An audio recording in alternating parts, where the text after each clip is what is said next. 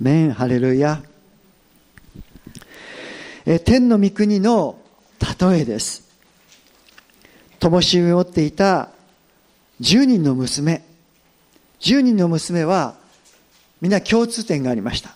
それは何かというと花婿を待っていたことです。当時のこの婚礼の様子を用いてイエス様が例えられました。当時この花婿が花嫁を迎えに来てくれる。その様子をここで例えておられます。5人は愚かで5人は賢かったとありますがしかし10人とも全ての娘たちが花婿を待っていました。10人とも全ての娘たちが灯火を持っていました。そして10人とも全ての娘にとって花婿が来るのが遅く長く感じられました。10人とも皆が眠ってしまいました。皆さん驚くべきことに賢い娘とそして愚かな娘全てが待ちくたびれて長く待ちすぎて眠ってしまったんです。ここまで何の違いもありませんでした。たった一つ違うことはこのことですね。なぜ賢いと言われたか。それは灯火とともに油を絶やさなかったことです。皆さん油を絶やさなかったんです。この旧約聖書の中でモーセという人がですね神様と出会い神様の飯つまりコーリングを受け取る場面があります。それは超自然的な出会いでした。そこに神様のこの聖なる炎が燃えていたんです。火が灯されていました。でもその芝を見てみると芝は燃えていなかったんです。これは超自然的な神様の火だったからです。もしこの自然界にある火だとするならばそれは芝が燃えてしまいそして芝が燃え尽くしてしまったならばその火は消えてしまうんです。これは自然のことですね。けれども神様の超自然的な炎は芝を焼かなかった。つまりこれは消えることがない火だということです。アメン。その中で神様はご自身をモーセに表しました。モーセは皆さんもご存知のようにエジプトの王子となるための教育を受けたものでした。その中にエジプトの宗教学を学んでいましたので神々のことを知っていました。けれどもモーセが当時受けた世界で最高に高度な教育の中その中の宗教学をもってしてもモーセにとっては驚くべき出来事だったんです。それは目に見えない超自然的な神様がご自分の方からご自身を表してくださりそれも芝が燃えることがない火の中で御声を聞いたわけです。ご自身から近寄りご自分を表してくださりそして語ってくださった。これはモーセにとって特別な出来事だったんです。皆さんこれはモーセがいくつの時だったでしょうか？80歳ですね。さ80歳で神様の飯を受け取ったんです。いかがでしょうか皆さん、ね、私たちの中にこういう思いがないでしょうか。いや神様に仕えたいという思いがあるんだけどもでも私はもう今更、ね、この年齢になってから聖書学校に行くにはちょっともう年を取りすぎてるしあるいは私はもう老いてしまってる衰えてしまってるし私たちそのような考えに捉えることないでしょうか？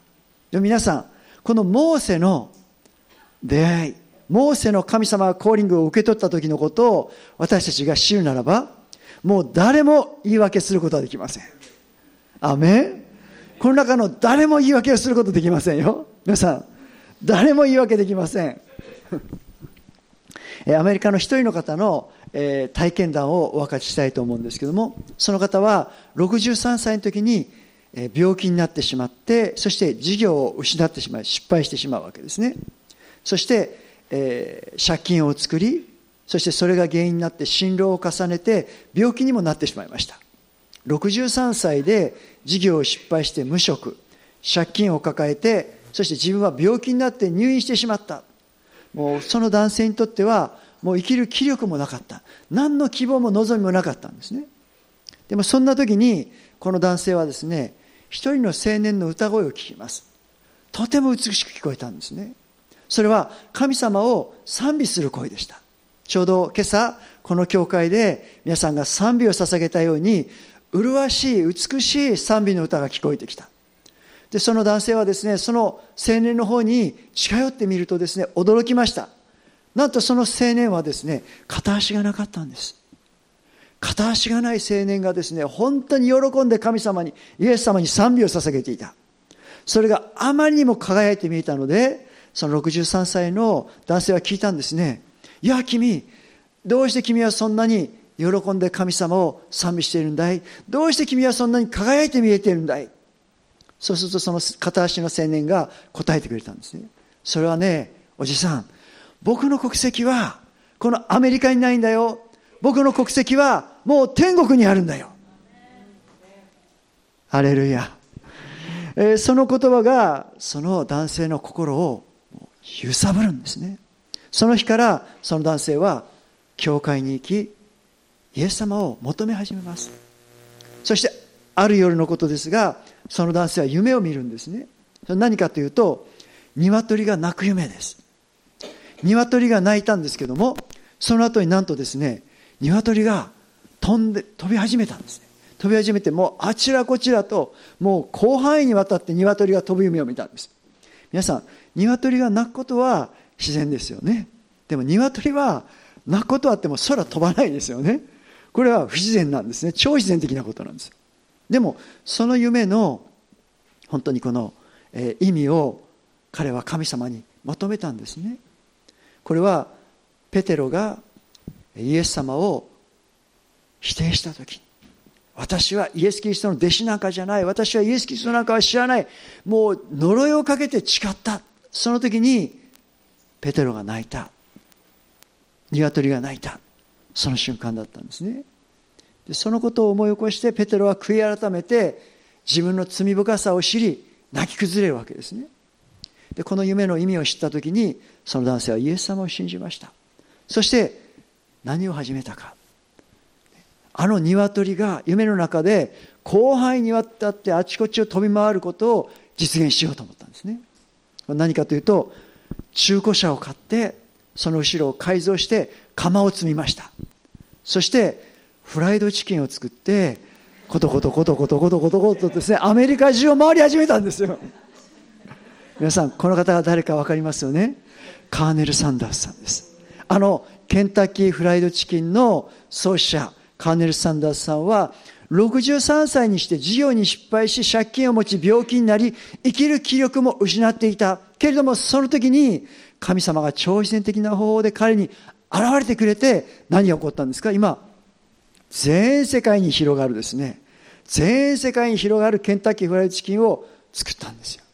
まさしくその鶏は世界中を飛び回ったんですね。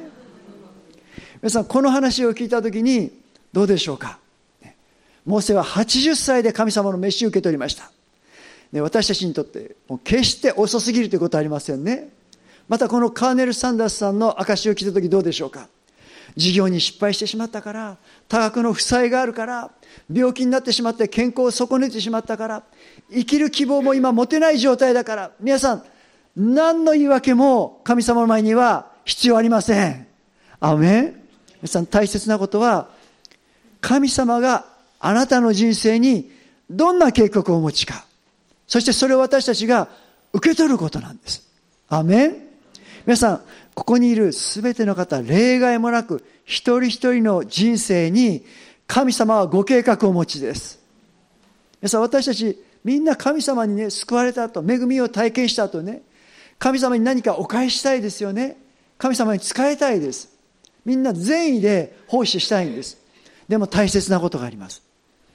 はっきりと明確に、神様がご自分の計画に、ご自分の人生にどんな計画を持っているのかを求めてください。そして神様の飯を受け取ってください。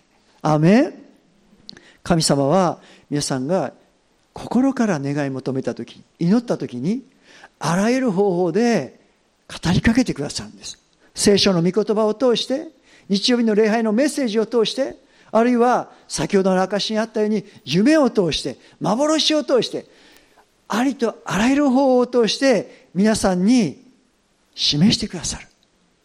私たちが心から求めるならば私たちはそれを知ることができ受け取ることができるんです。アメン。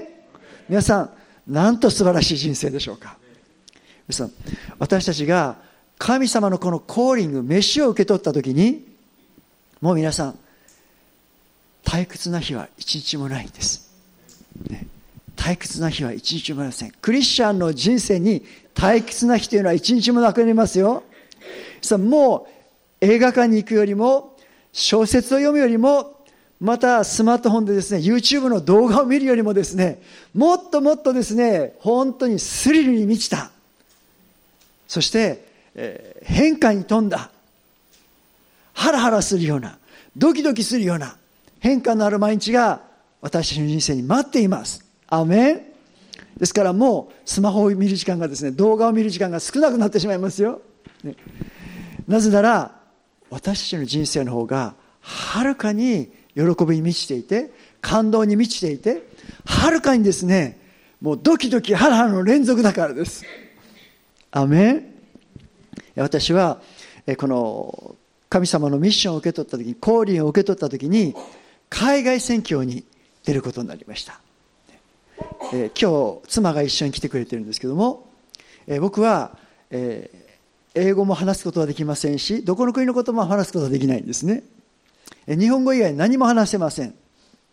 僕は、えー、大きな団体から海外に使わされたわけでもありません。そして僕は、えー、お金、え、を持っていたわけじゃない。財力があったわけでもない。そして言葉も話せない。そんな状態で皆さんよくあなた宣教師になっていきますねとよく聞かれるんですけども本当に神様のビジョンと神様のコーリングだけに従っていきました。不思議なことにですねえ僕の妻はこの英語が堪能でですね同時通訳をしてくれるんですね。ですから妻がいつも通訳をしてくれる。妻が一緒でなければ僕は道に迷って道を聞くこともできない。もうそんな状態なんですね。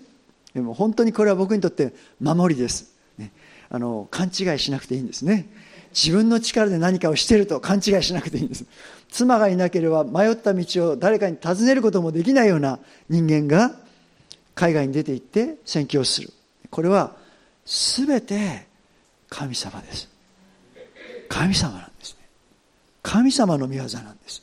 アメンえこの海外の選挙で出て行った時に多くの国ではですねクリスチャンが迫害を受ける立場にあります、え僕がある時ですねスラムに行った時にその迫害のある国にアジアのある国に出て行ってスラムに行っていつものように飲料水を配給しようとしました。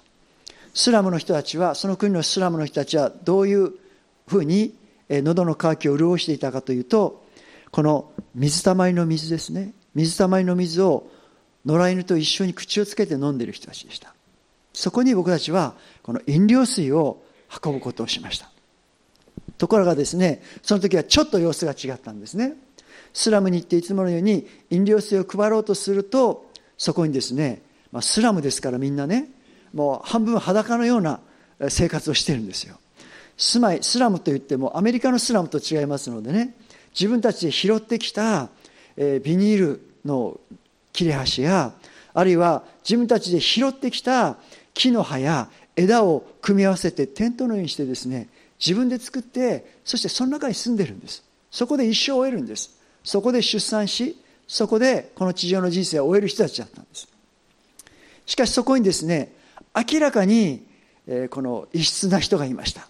そのその男性は若者だったんですけども大学生ぐらいの年齢だったんですけどもバイクに乗り携帯電話スマートフォンを持ってました。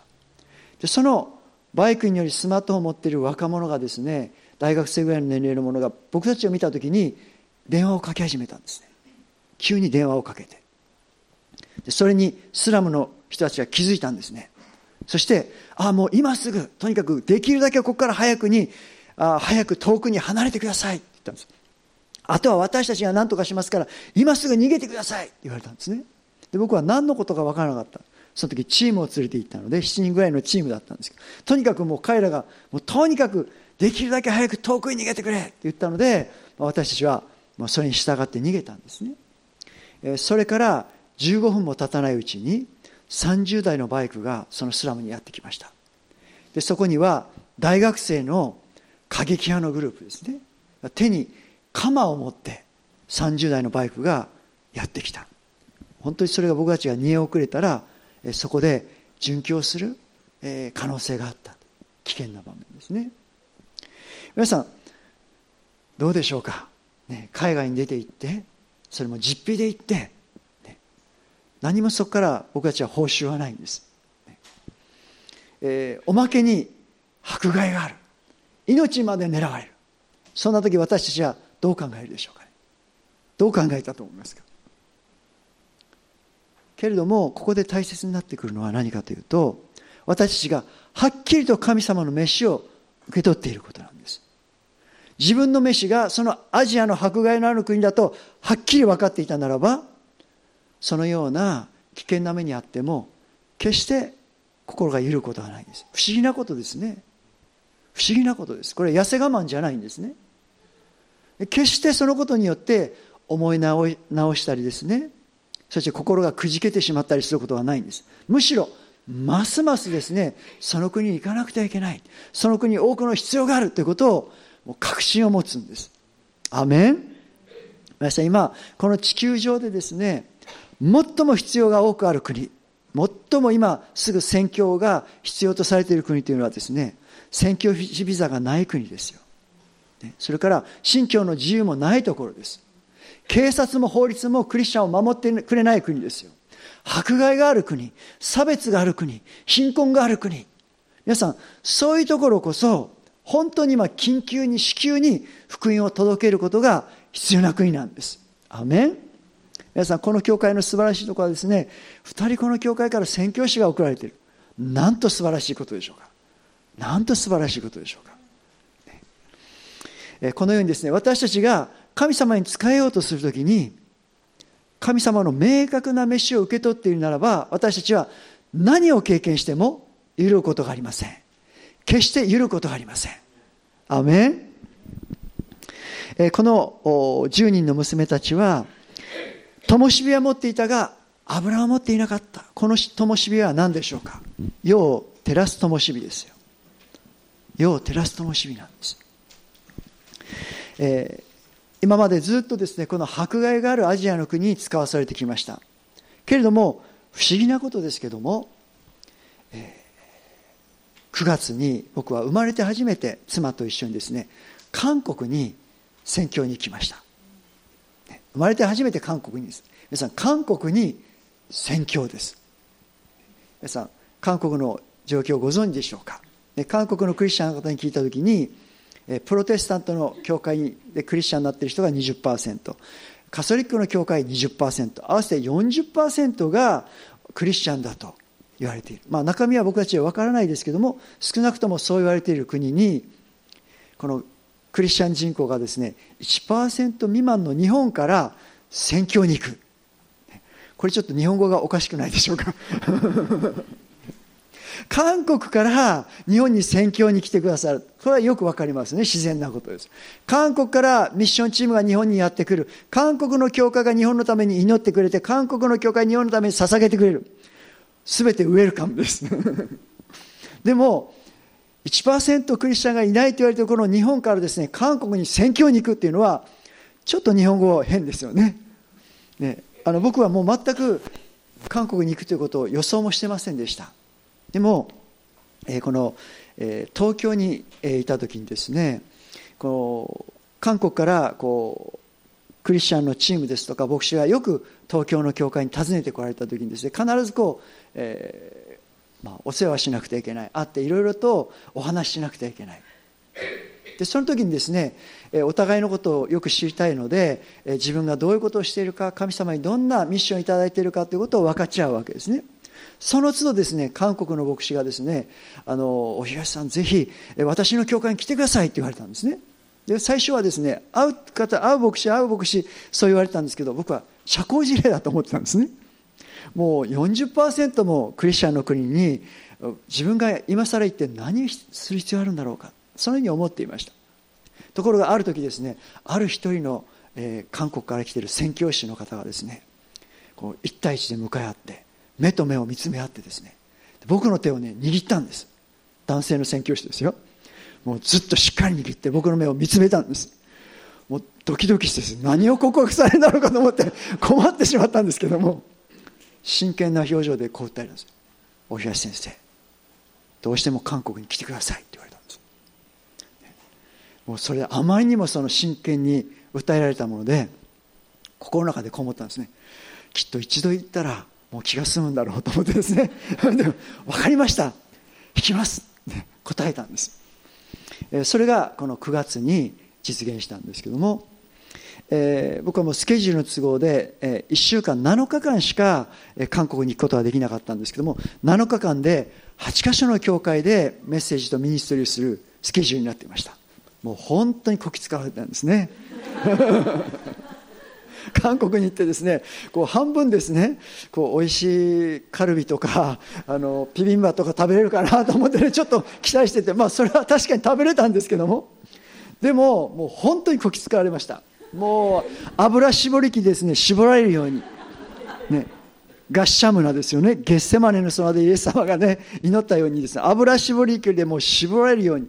まず最初に銀峰の空港に着いたらですねもう複数の牧師とスタッフの方が迎えに来てくださってそこからまっすぐですね教会にソウル以外の市にですね移動するんですね。で教会について今日はここであのメッセージをして思いますってつくんです。で僕は韓国のことをほとんど予備知識がないままに行ったんですね。で、えー、韓国についてその夜すぐもうメッセージ講談に立ってメッセージというんですけどちょっとですね僕たちのイメージどうですか？韓国っていうとすごい熱い祈りと上乾きっていうふうにイメージを持っていたんですけども、まあ、そこは韓国の中ではこう小さな規模の教会だったんですね確かに。でもステージに立った時にちょっと微妙な雰囲気を感じたんですね。ななんだろうこの雰囲気はって感じですね。あの微妙な雰囲気を感じました。後で知ったんですけども今ですね韓国でですねとても視聴率が高いテレビドラマがあって何かですね一番視聴率が高い時には60%の視聴率もうすごいですよね。60%国民の6割が見たというテレビドラマがあるんですね。すごい大人気で話題になって。ところがですねそのテレビドラマのこう中でですねえ日本が過去に韓国にどんなひどいことをしたかということがですねこの題材になっているテレビドラマだったんですね。だから教会に来てるの人たちの6割も見てるわけです。それでですね牧師もですねあの後で正直に告白してくれたんですけど特にですねあの僕が韓国に行く前の週がとてもとても日本が韓国にひどいことをするっていう週だったんです。それでそれを見てですねもうもうムカムカムカムカしてですね。で気が付いたら牧師がねあいけないと。日本人の牧師を招いて特別集会を計画してたと思ってですね、こんな心じゃいけないとこう裁いちゃいけない牧師なんだから裁いちゃいけない裁いちゃいけないと葛藤がある中で月曜日を迎えてしまったというんですね。でステージに立った時に確かに微妙な雰囲気でした。ね。でもメッセージを語ってそして最後に招きをしたんですね。今日ここに集っている方の中で神様の火を灯していただきたい方また油注ぎ求めている方病の方はその方のために祈りますので前の方に出てきてください。メッセージを渡にそのことを招きをしたんです。その時にですね教会員の5分の4が全員泣きながらですね「アボジー!」って泣きながら講談の前にひざまずいたんですね。アボジーっていうのは天のお父さんという呼びかけですもうみんながひざまずいてそして一人一人のためにお祈りしました。えー、その場所を後にしようとする時ですねもう全く空気が違ったんですね。みんなが列をなしてですね 教会の出口に並んでくれてもう握手をしてくれてこの次いつ来てくださるんですか？もう大歓迎に変わっていたわけですね。でもう何も分からなかったんですけども次の日の朝にですね、えー、牧師が正直に打ち明けてくれました。そのテレビドラマを見ていたことを打ち明けてくれたんですね、えー、そしてでもその本当に、えー、複雑な心境でこの集会日本人の牧師を迎えたんだけれどもけれども礼拝が始まって祈りが始まって御言葉が語られた瞬間に精霊様がその牧師の心に臨んでもうその怒りとか憎しみとか複雑な葛藤を全部溶かしてくれた。その場で悔い改めが起こったと打ち明けてくれました。そしてその教会言ったのはあのような光景を自分の教会で見たことはなかったんです。あんなに必死に泣きながらですね講談の前にひざまずく自分たちの教会のほとんどがひざまずくという光景を見たことがありませんでした。と正直に打ち明けてくださいました。そしてもう礼拝が続くんですね。次の日も次の日も次の日も違う教会違う教会違う教会。ある教会はですねこのスタジオに連れて行かれたんですね。映画編集のスタジオレコーディングのスタジオがあるところに連れて行かれました。そして待っていたんですけどこれから教会に移動するのかなと思ったんですけど時間になるとですねそこのスタッフの人たちが「はい今日の仕事はこれで終わり」って言うとこのスタジオを片付け始めたんですね。椅子を並べ始めたんです。はいこれから仕事が終わったからこれから礼拝します。そこはですね韓国の芸能関係で勤めている方だけの教会だったんです。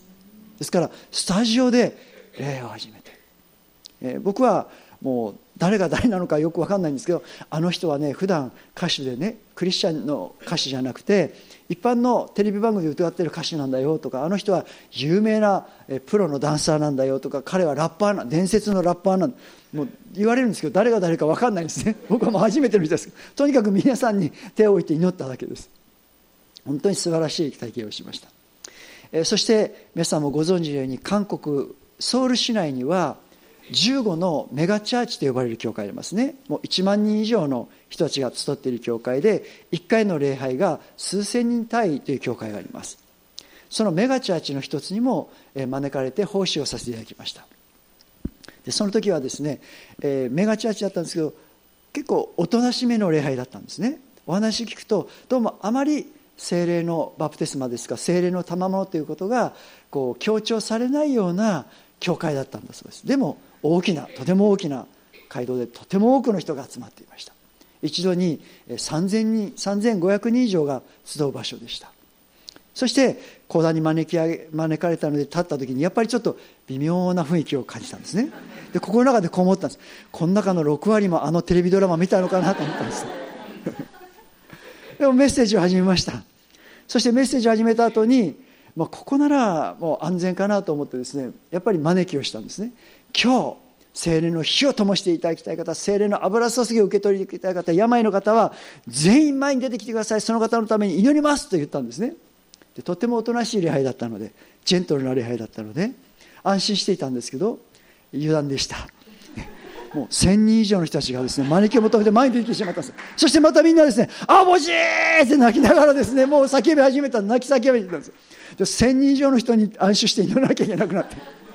ある日はですね夜の礼拝がもう祈りが長引いてしまってですねもう12時を回ってしまって日付が変わるということもあったんです。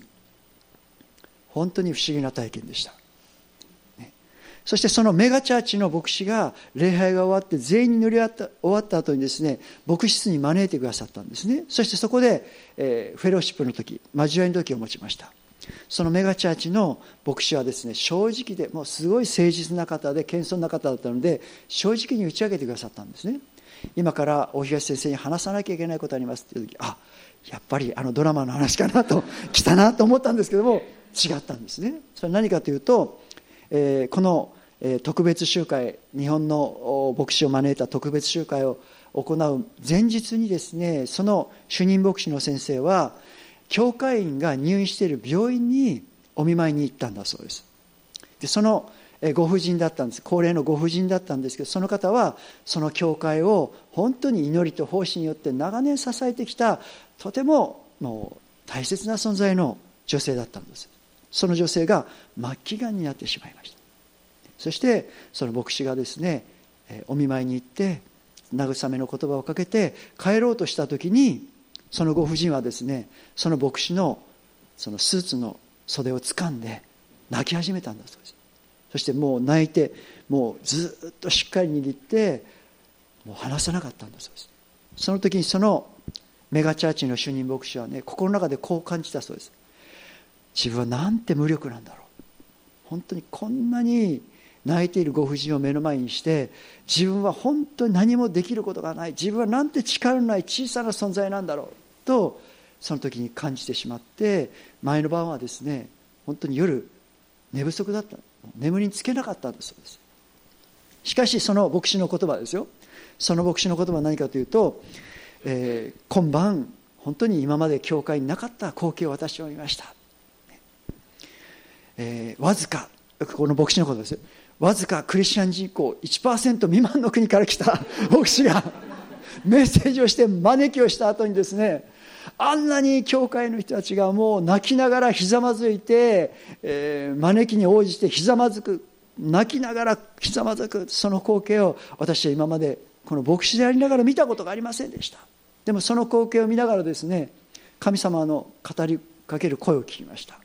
聖霊様は優しい声でこのように私に語ってくれたんです。それ何かどういう声かというともしあなたがあなたがあなたの羊に対してこれを果たさないならば私は違うものをここに使わすんだよというふうに声を聞いたんだそうです。そしてその一人一人1000人以上のクリスチャンの人たちに安心している時にその牧師はその場で悔い改めてこう答えたんだそうです。主よ私がそれをします。ですからこの牧師は心に決心したんです。これからは病の人のところに行って私がその羊のところに行って手を置いてイエス・キリストの皆によって癒しを宣言します。そのことを決心されたそうです。そう。そういう証を行く教会行く教会で聞いた時に本当に喜びで満たされました。なんて素晴らしいことなんだろう。なんて素晴らしい本当に働きにつかしてもらってるんだろう。もう神様に対する恐れ多い気持ちになりました。本当にクリスチャン1%未満の国から40%と言われている国になぜ選挙に行かなきゃいけなかったのか。その答えをいただいたように感じました。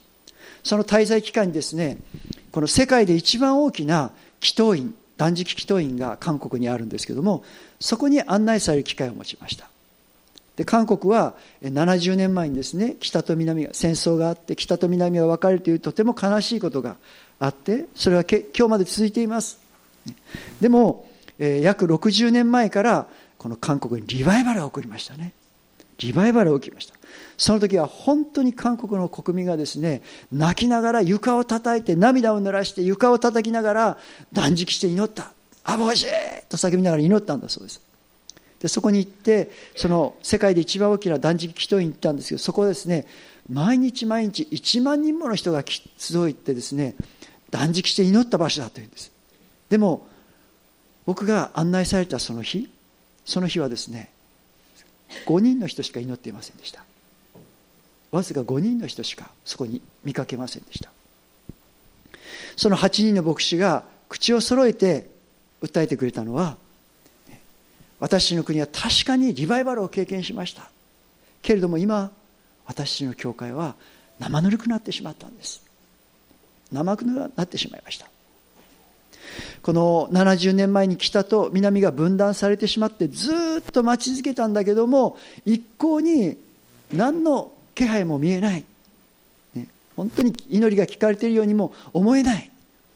そして国は豊かになり経済的にももう成長して全ての面で国が整ってですねアジアの中で優等生と呼ばれる国まで変わってしまった。教会は市民権を得てですねそして牧師という職はですね韓国の中では、えー、職業憧れの職業のベスト3に選ばれるまでになってしまった。もう本当に市民に尊敬される。日曜日は教会に行くというのはもう当たり前のように変わってしまった。けれども私たちは生ぬるくなってしまいました。ということを打ち明けられたんです。皆さんこのメッセージの中でこの今日の聖書の箇所の中で花婿を待っていたんです。けれどもあまりにも花婿が来るのが長く感じたのでそれで皆居眠りをしてしまったとあります。韓国の教会は70年待っていました。でもその時はっきり分かったことはこういうことですね。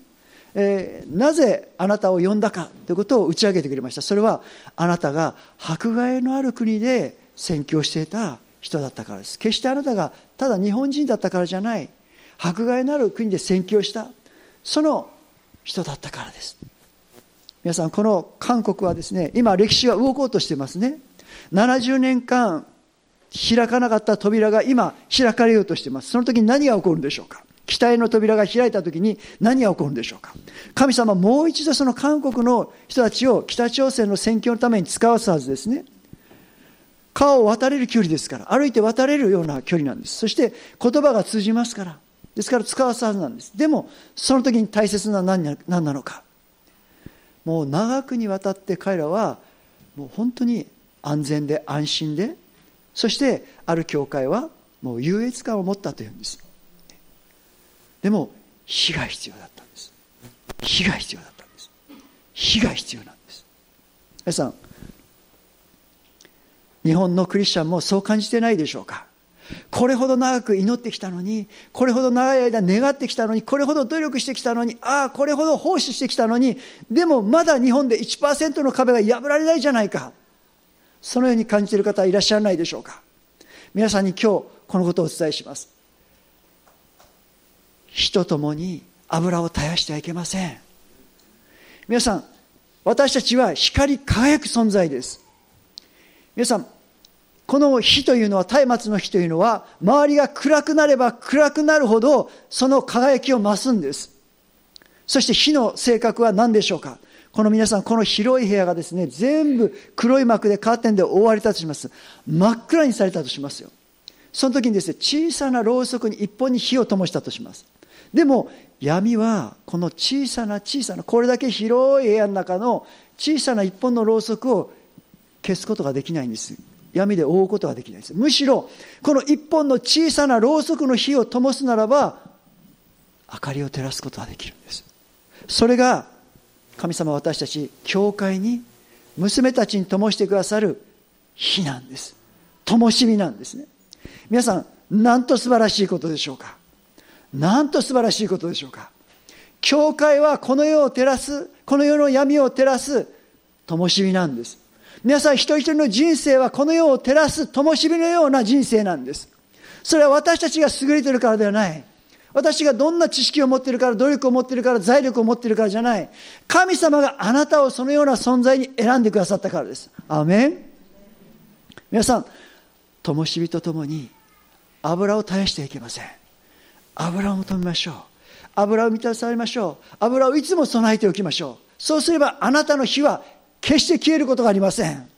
私たち人間の情熱、私たち人間の努力には限界があります。ある時はバーン真っ赤に燃え上がるように感じるかもしれませんが、それを持続するのはとても難しいことですね。けれども、ひとたび神様の火があなたに灯されたならば、そしてあなたが油を絶やすことなく、いつも死をもっとです。もっとですもっとです私をもっと満たしてくださいこの教会をもっと満たしてくださいと願い続けるならば、求め続けるならば、あなたの火は輝き続けます。あなたの油を絶えることはありません。そしてあなたは真っ赤に燃え上がる松明の火のようにこの地上を照らすんです。アメンアメンアメン日本の教会は素晴らしいですよ。日本の教会は愛されています。神様皆さん一人一人の人生に大いなる計画をお持ちです。アメン皆さん、神様日本のことを忘れていません。神様日本のために計画をお持ちなんです。ですから、長くなったと言わないでください。ああ、待ち疲れたと言わないでください。私のには答えられてないんじゃないかと言わないでください。そうではなく、ますます私たち輝こうではありませんか？ますます主に求めて新しい油注ぎを受け続けようではありませんか？そうして私たちは神様の栄光を表す存在になります。神様この教会を32年間この地に植え続けてくださいました。周りを照らすためですよ。明かりを、当たりを灯すためですよ。世の中には孤独な人がいますね。愛を知らない人がいます。病の、そして心の病の、肉体の病を必要としている人たちがいるんです。そのためにこの教会はここに植えられているんです。皆さんの人生はここにあるんです。アメンハレルヤ。皆さん、神様はこう言っていますよ。油を絶やすことさえなければ、あなたは燃え続けることができる。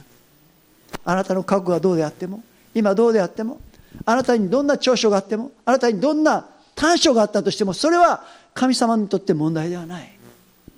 神様が皆さん一人一人に要求しておられるのは今日も植え替えて死を求める心主に満たされ続ける信仰を持ち続けることです。アーメン。どうぞ皆さんその場で静かに立ち上がっていただけるでしょうか。日本の教会は日本の教会は用いられます。南大阪福音教会は用いられます。南大阪福音教会はこの地域に神様の火を灯します。そのためにあなたは選ばれています。そのためにあなたは召されています。この教会から世界中に出ていく者たちがいます。神様に使わされます。この教会から地域に出て行って神様の明かりを灯す者がいます。それはあなたです。あなたです。あなたです。あなたです。あなたです。あなたでなければ福音を聞けない人が必ずいます。あなたを待っている人たちが必ずいるんです。あなたでなければ手を置いて祈ることができない人は必ず待っています。信じてください。受け取ってください。今朝皆さん新しい霊に満たされましょうか。神様の油注ぎに満たされましょうか。皆さんどうぞ清い手を手に向けてあげましょう。ワーシップチームの方はどうぞ賛美を続けています。皆さん手を向けて主を求めましょうか。主は言われました。大きく口を開けなさい。そうすれば私があなた方を満たそうと。大きく口を広げなさい。そうすれば私はあなたを満たすと。主を憐れんでください。主を憐れんでください。主を憐れんでください。この日本を憐れんでください。日本の教会を憐れんでください。主よ今あなたが必要です。あなたが必要です。ただあなただけが必要です。主よ私の決定は問題でありません。私の過去も問題ではありません。今私たちはあなただけを必要としています。どうぞ今主よ天の窓を開いてください。天の窓を開いてください。天の窓を開いてください。溢れんばかりの祝福で今満たしてください。神様の上からの新しい油注ぎフレッシュな油注ぎ昨日までの古いものではない。今朝あなたを満たしたいと主は願っておられます。今神の油注ぎを受け取りなさい。神の霊に満たされなさい。イエス・キリストの皆によって上からの力に満たされなさい。ハレルヤ。ハレルヤしよ。うもっとです。もっとです。もっとです。ハレルヤしよ。う今どうぞ聖なる霊を。今一人一人上を満たしてください。人一人を満たしてください。人一人を満たしてください。今満たしてください。ああ私は私の人生にどんな計画があるかまだわからない。はっきりとそれをコーリングを掴んでないという人のために主よどうぞあなたが啓示を与えてください。啓示を与えてください。夢の中でお語りください。聖書を開く時にその御言葉が心の内に突き刺さりますように。また幻を見せてください。主をどうぞお願いいたします。また主イエス・キリストの皆によって今心の病そして心の過去の傷よそして肉体の病と肉体の症状よ主イエス・キリストの打たれた打ち傷によってその流された血潮によって今癒されるように今神の癒しを受けなさい。私は主あなたを癒すものである。私は主あなたを癒すものである。それがあなたのお名前です。それがあなたの皆です。ハレルヤハレルヤ主から受け取りましょう。今癒しを受け取りましょうか。今神様からのビジョンを受け取りましょう。神様のコーリングを受け取りましょうか。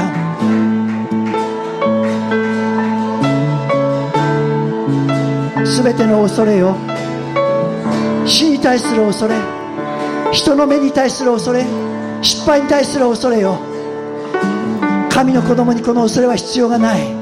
今イエス・キリストの皆によって宣言する。全ての恐れを神の子供から今出ていけ。全ての恐れをこの教会から出ていけ。イエス・キリストの皆によって全ての恐れを今出て行け。死に対する恐れを出て行け。失敗に対する恐れを出て行け。人の目に対する恐れ今出て行け。代わりに主よう天の父なる神様の愛で今いっぱいに満たしてください。あなたの子供を満たしてください。今満たしてください。イエス・キリストの皆によって今満たしてください。あなたの愛によって満たしてください。主よ。また主よ私たちは待ち望みます。油を絶やさず火を灯して待ち望みます。主よ今私たちはこのことを宣言します。花婿イエスよ。花婿イエス様。日本の教会は準備ができています。日本の教会あなたを待ち望んでいます。日本の教会あなたを待ち望んでいます。あなたを待ち望んでいます。あなたを待っています。マラナタ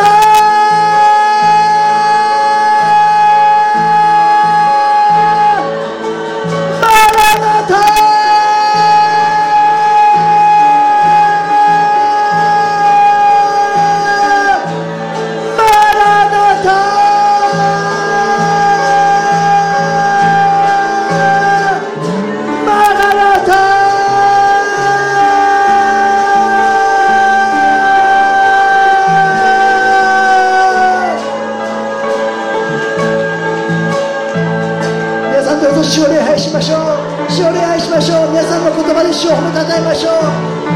かって声を上げましょう。花婿イエス様に向かって。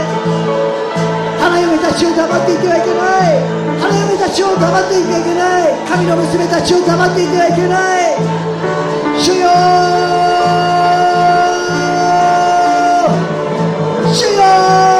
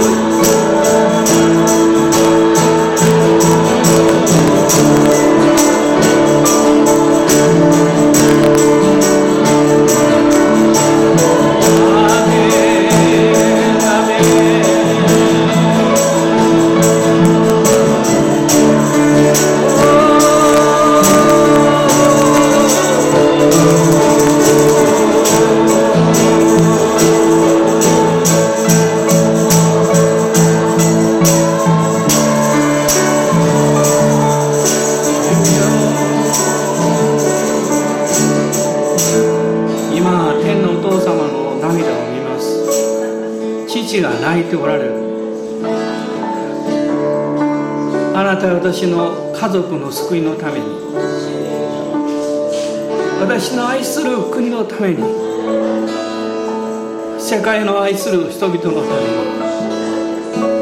宝刀息子よ娘を帰ってきなさい。父が泣いておられる。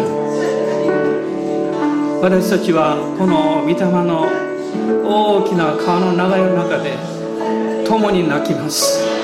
共に祈ります。そして一緒に信じます。主が偉大なことをなされる。いやもうそれはすでに起こっています。主の御前にへり下ります。父の心を受け取ります。アーメン。アーメン。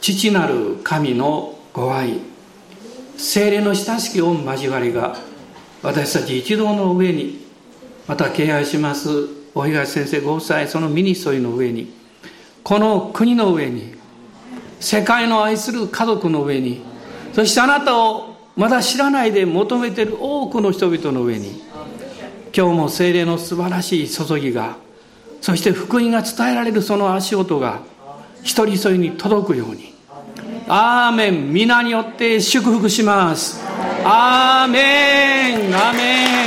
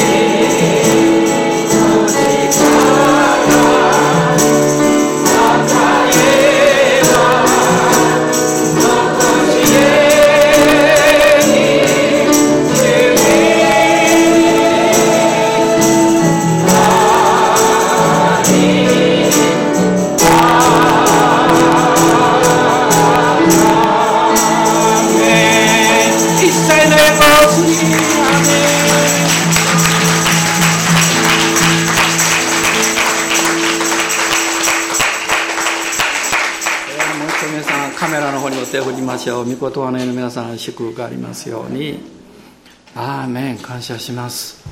大人の方にいつものように笑顔で最高に素敵ですよとおっしゃってます。